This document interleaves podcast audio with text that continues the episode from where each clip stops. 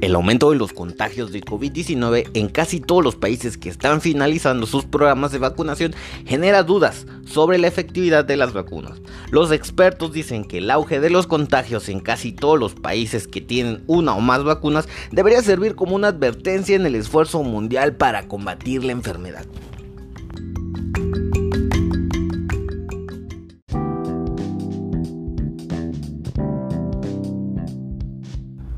Hola, ¿cómo estás? Me da mucho gusto poder saludarte nuevamente. Te doy la bienvenida a Ciencia. Te invito a que compartas este episodio y que te quedes hasta el final porque todo el tema que hoy vamos a abordar está muy interesante como todos los episodios. El día de hoy vamos a abordar la tercera ola y cómo están incrementando los casos de COVID en personas que ya están vacunadas. Algo estamos haciendo mal y hoy te lo voy a decir.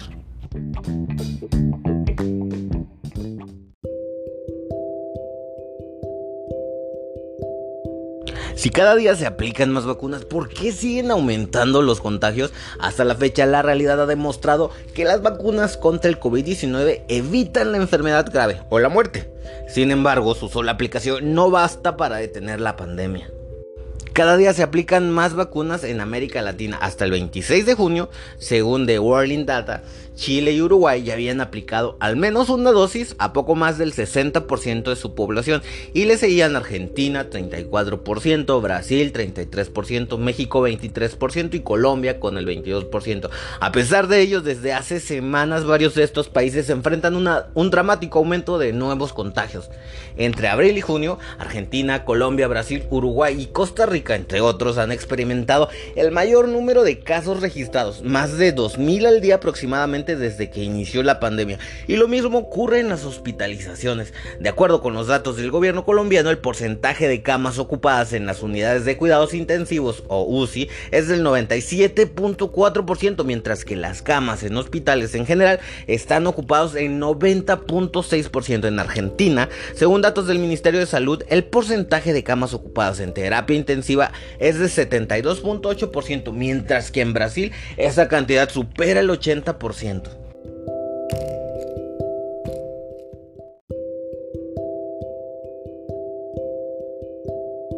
Irónicamente, Chile y Uruguay, los dos países de la región con el mayor porcentaje de personas vacunadas, son también dos de los más impactados por esta nueva ola de contagios. En Uruguay, de acuerdo con su último reporte epidemiológico del 13 de junio, el mes de mayo de 2021 fue el peor en términos de infecciones o ingresos a unidades de cuidados intensivos, además de una cifra récord en su tasa de mortalidad, 140 por cada 100.000 habitantes. A inicios de junio, el médico José Luis Fajardo dijo Aeronews que de cada 8, 8 de cada 10 pacientes intubados fallecían en ese país. Por su parte, de acuerdo con su reporte del 26 de junio en Chile, se registran días con más de 8.000 nuevos casos y hasta inicios de junio el porcentaje de camas ocupadas en unidad de cuidados intensivos superaba el 95%.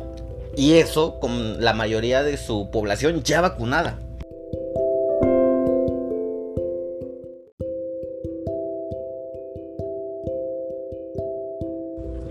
La región enfrenta un escenario complejo, pero a pesar de lo contradictorio que pueda parecer, este aumento en los contagios no es resultado de la falta de eficacia de las vacunas, sino en realidad de una combinación de factores que hacen que el impacto de la vacunación sea más lento o que sea limitado, o que no exista un efecto.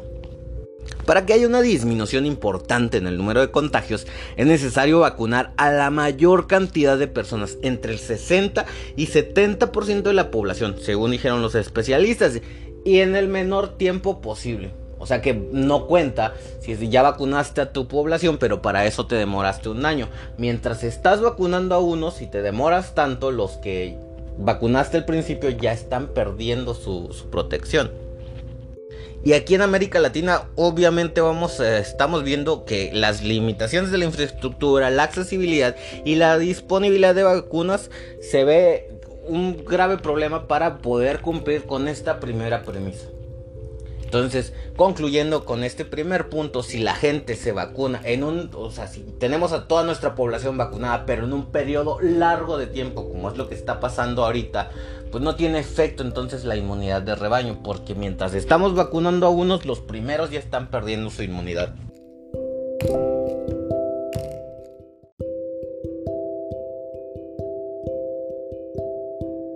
Aunque Chile y Uruguay han logrado vacunar totalmente al 54% y 45% de su población respectivamente, hasta el 24 de junio otras naciones como Honduras, Venezuela, Guatemala, Haití y Paraguay no habían vacunado ni al 2%. Esto ha sucedido en parte porque la región tiene como común denominador una amplia desigualdad social y una mermada capacidad del Estado para atender los casos graves, por un lado, y por otro una gran dependencia del extranjero para poder acceder a las vacunas. En la actualidad, el único que está proviendo de vacunas a casi toda Latinoamérica, y no es por jactarse, es México. La directora de la Organización Panamericana de la Salud, Carissa E. Etienne, señaló hace unos días que la región tiene una dependencia excesiva a las importaciones, lo cual es causa y consecuencia de la bajísima producción local de recursos sanitarios. Solo el 4% de insumos médicos, incluidas las vacunas, se producen en América Latina y el Caribe, aseguró. Pero hay otras variables que explican que el avance de la vacunación no esté controlando los contagios del todo.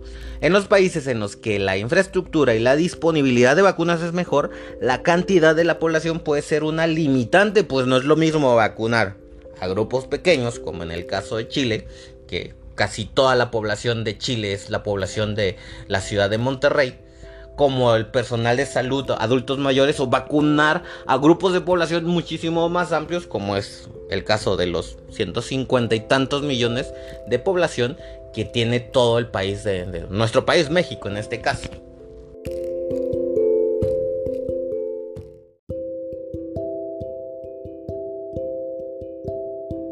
Ahora también está el detalle de la limitante de vacunar solo a un grupo de población. Mientras nosotros estamos vacunando al grupo susceptible, pongamos por ejemplo al grupo de 50 años en adelante, es muchísima gente menor de esa edad que sigue en circulación y toda esa gente sigue propagando el virus. Es el caso que sucedió en Chile, donde eh, el blanco principal en las primeras etapas de la vacunación fue personas eh, mayores de 50 años y el, grupo poblacional que no se había vacunado era tres veces mayor que el grupo que sí estaba vacunado. Mientras estaba cubriendo la vacunación de un pequeño y limitado grupo, todo el mundo alrededor estaba libremente contagiando y reproduciendo el virus. Ese es el caso bien importante por lo que no está funcionando la vacunación como te lo recordaba al principio, por el hecho de que la vacunación está siendo en un periodo muy largo de tiempo, los primeros que se vacunaron, cuando les vuelve a tocar, si es que les toca su segunda dosis, ya perdieron la inmunidad, que ahorita todavía no se ha estudiado concretamente si es de tres meses o de seis meses, que va a ser muy raro que una sola dosis te aguante para un año, entonces si tu vacuna, tu segunda vacuna te toca hasta dentro de un año, es muy probable que ya perdiste la inmunidad. Entonces lo que está pasando es que se está vacunando a cierto grupo de población y se está descuidando a otro y ese es el que está provocando, el que está incubando el virus y lo está diseminando. Para tener un éxito en la vacunación hay que vacunar a todos. Es imposible, claramente está, pero es algo que está fallando y es algo sobre lo que se tiene que trabajar.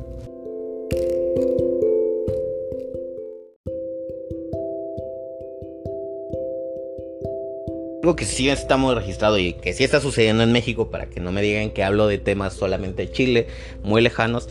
Entre febrero y junio de 2021 las muertes por COVID de adultos mayores disminuyeron en 28%. Ese periodo coincide con la campaña de vacunación contra la COVID en el grupo de edad que está integrado por personas mayores de 60 años. Obviamente en ese grupo ya disminuyó la mortalidad, pero siguen quedando todos los demás grupos que no están siendo vacunados que siguen, como te lo estaba diciendo, lo voy a volver a recordar, siguen reproduciendo el virus, siguen incubando el virus y siguen llevando ese virus para todos lados. Ahora, otro tema súper importantísimo, porque es que están surgiendo nuevas variantes y ya está la gente vacunada. Pues por lo mismo, por la lentitud de la vacunación. El hecho de que el proceso de vacunación avance lentamente, pues tiene consecuencias. Una de las más importantes y que puede dificultar la disminución de los contagios es la llegada de las famosísimas nuevas variantes, que puede hacer que el virus se replique más rápidamente. La Organización Mundial de la Salud las que otra vez otra palabra que no podemos pronunciar, las categoriza como variantes de interés B o I si son más contagiosas o de preocupación B o C. Si además de producir más contagios también generan enfermedad más severa o una posible resistencia a las vacunas disponibles. La variante C37 o lambda, registrada en Perú a finales de 2020, tiene la categoría de BOI, que es una variante de interés pasó de unos cientos de casos en diciembre de 2020 a convertirse en la variante que dominaba el país, responsable del más del 80% de los contagios y reportada ya en otros 7 países de América Latina y el Caribe, solo con datos de 2020.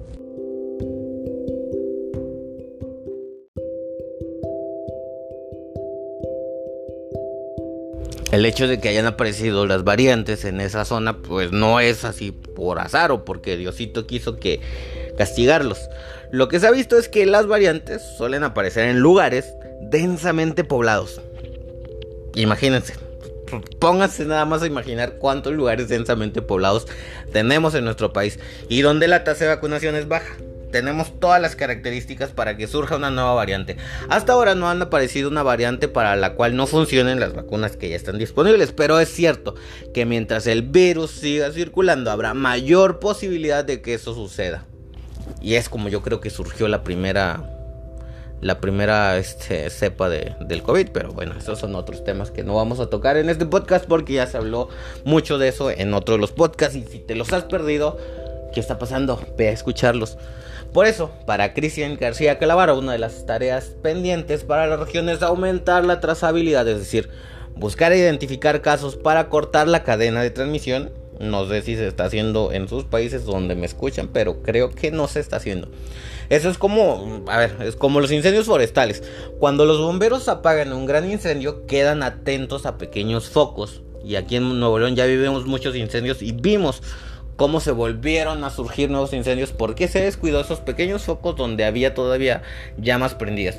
Pues precisamente de eso se trata la trazabilidad. Estar viendo dónde pueden surgir nuevos focos que puedan volver a prender la mecha. Esto es exactamente lo que deberíamos hacer nosotros con el caso del coronavirus, pero no se está haciendo. Y esa es una de las principales causas por las que surgen nuevas variantes. O sea, tenemos el punto de que no logramos vacunar a la gente en el menor tiempo posible, tenemos núcleos densamente poblados y que no se está siguiendo, no se está trazando al COVID.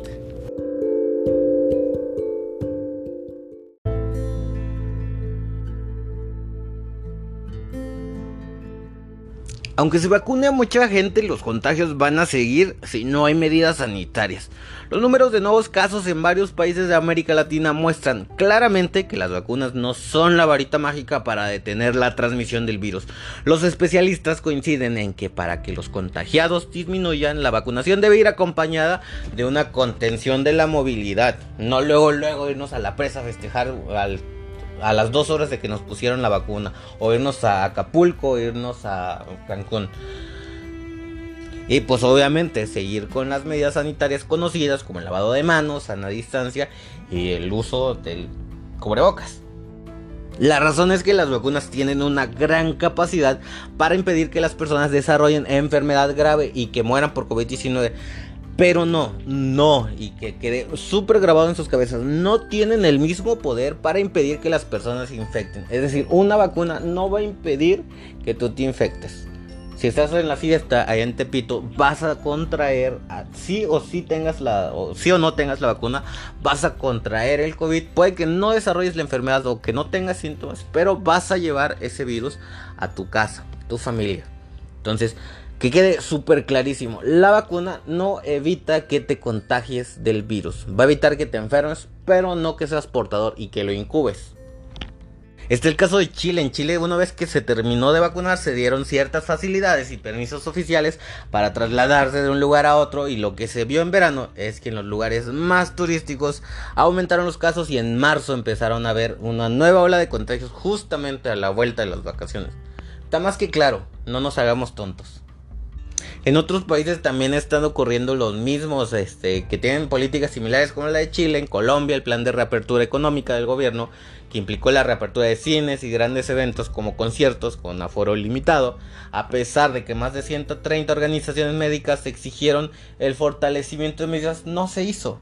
Todo esto llevó a que nuevamente estén teniendo problemas de contagios. Es muy claro lo que tenemos que hacer, es muy claro la parte que nos toca a nosotros como personas, así que nosotros depende de que esta nueva ola vuelva a remontar y que volvamos a estar encerrados. Te dejo esta reflexión y nos vemos en un próximo episodio. Adiós, bye.